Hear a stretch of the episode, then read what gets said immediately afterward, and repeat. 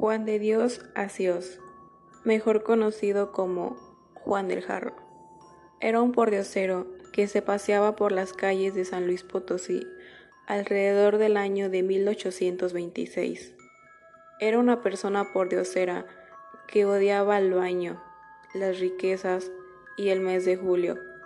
Se le llamaba del jarro porque siempre cargaba con él un jarro de terracota, un sombrero y una estera. Se dice que habitaba en un horno abandonado y que pedía limosnas afuera de los templos para quitarse el hambre. Pero Juan del Jarro no era un pordiosero cualquiera. Tenía dos características que lo diferenciaban de cualquier otro pordiosero. La primera es que era un hombre piadoso, ya que solía repartir sus limosnas a la gente pobre, necesitada y a los ancianos. La segunda característica que hacía especial a Juan del Jarro era su afección por los dichos y las frases llenas de sentido común, puesto que siempre solía tener un refrán a la punta de la lengua según la ocasión. La fama de Juan del Jarro se solidificó con los años.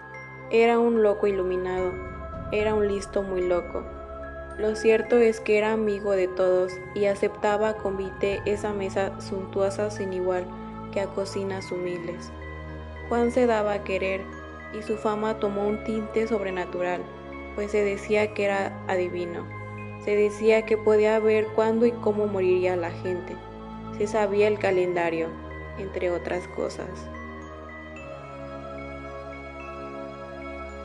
Un día, una señorita de casa decente pasó junto a él y creyendo que solamente era un charlatán le preguntó, Dime, adivinador, ¿cómo se llamará el que ha de ser mi esposo?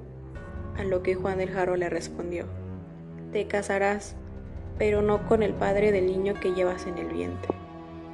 Poco después, esa señorita dejó la ciudad porque su familia descubrió que Juan tenía razón. La leyenda creció y se decía que Juan podía saber el futuro porque lo escuchaba en su jarro de terracota.